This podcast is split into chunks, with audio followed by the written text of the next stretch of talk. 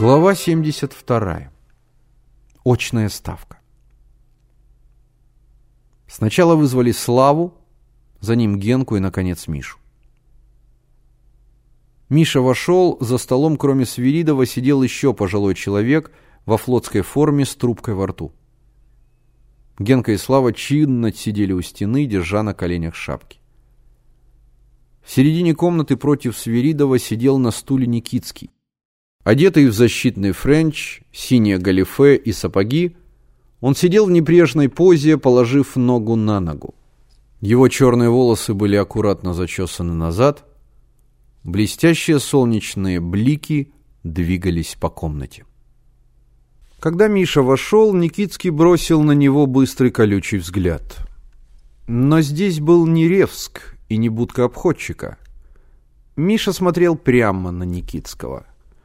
Он смотрел на Никитского и видел полевого, избитого и окровавленного, разобранные рельсы и зеленое поле, по которому бегали кони, потерявшие всадников.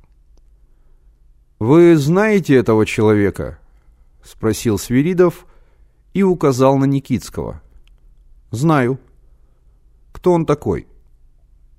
«Никитский Валерий Сигизмундович», — твердо ответил Миша, продолжая смотреть на Никитского. Никитский сидел, не шевелясь. «Расскажите подробно, откуда вы его знаете», — сказал Свиридов. Миша рассказал о налете на Ревск, о нападении на эшелон, о складе Филина. «Что вы скажете, гражданин Никитский?» — спросил Свиридов. «Я уже говорил», — спокойно ответил Никитский. «У вас есть более авторитетные показания, нежели измышления этого ребенка». Вы продолжаете утверждать, что вы Сергей Иванович Никольский? Да. И вы проживали в доме Марии Гавриловны Терентьевой, как бывший подчиненный ее сына Владимира Владимировича Терентьева? Да, она может это подтвердить. Вы продолжаете утверждать, что Владимир Владимирович Терентьев погиб при взрыве линкора? Да, это всем известно. Я пытался его спасти, но безуспешно. Меня самого подобрал катер. Значит, вы пытались его спасти? Да. Хорошо. Теперь вы, Поляков, скажите. Свиридов помедлил и, не отрывая пристального взгляда от Никитского, спросил. Не знаете ли вы, кто застрелил Терентьева? Он, решительно ответил Миша и показал на Никитского. Никитский сидел по-прежнему, не шевелясь. «Мне Полевой рассказывал, он сам видел». «Что вы на это скажете?» — обратился Свиридов к Никитскому. Никитский криво усмехнулся. «Это такая нелепость. И после этого живу в доме его матери. Если вы склонны верить таким бредням...» «Поляков, какие у вас есть доказательства?» Миша протянул кортик. Никитский, не отрываясь, смотрел на него. Свиридов вынул из ножен клинок, выдернул рукоятку и вытянул пластинку. Потом снова собрал кортик. Никитский неотступно следил за его руками. «Гражданин Никитский, знаком вам этот предмет?»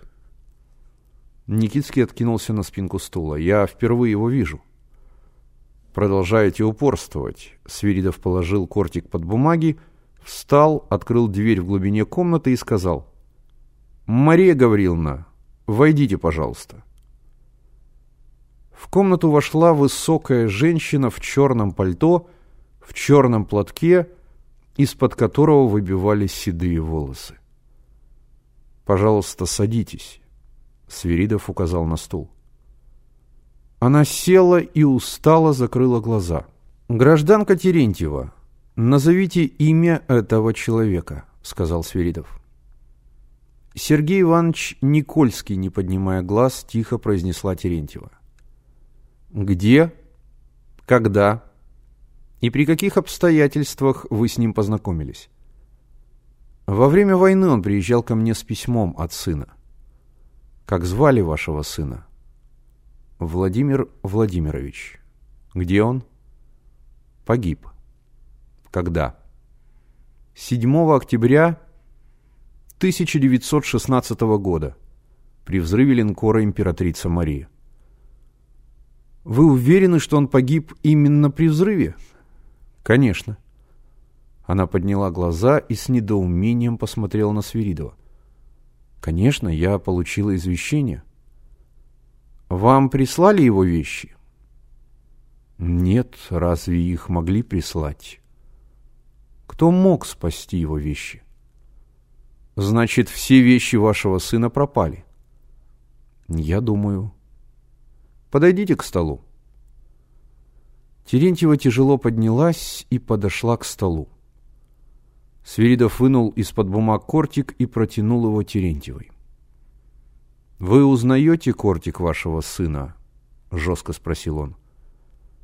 «Да», — произнесла Терентьева, разглядывая кортик. «Да». Она растерянно посмотрела на Никитского, он сидел не шевелясь. «Да, это наш. Это его кортик, Владимира». Вас не удивляет, что все вещи вашего сына погибли, а Кортик остался цел?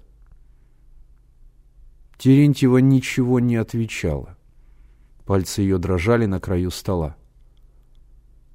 «Вы молчите», — сказал Свиридов. «Тогда ответьте мне.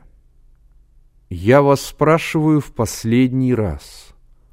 Кто этот человек?» Он указал на Никитского. Никольский. Едва слышно произнесла Терентьева. Так вот, Свиридов встал и протянул руку по направлению к Никитскому. Он убийца вашего сына. Терентьева покачнулась, дрожащие ее пальцы впились в край стола. «Что?» — прошептала она что вы сказали?» Не глядя на нее, Свиридов сухим официальным голосом прочитал. 7 октября 1916 года лейтенант Никитский выстрелом из пистолета убил капитана второго ранга Терентьева Владимира Владимировича. Цель убийства – похищение кортика. В комнате стало совсем тихо. Никитский сидел не шевелясь, устремив взгляд на носок своего сапога. Терентьева стояла неподвижно. Она смотрела на Никитского, ее длинные сухие пальцы сжимали край стола. «Валерий», — прошептала она. «Валерий». Ее помертвевшее лицо белым пятном разрезало синеву комнаты. Свиридов и моряк бросились ее поднимать.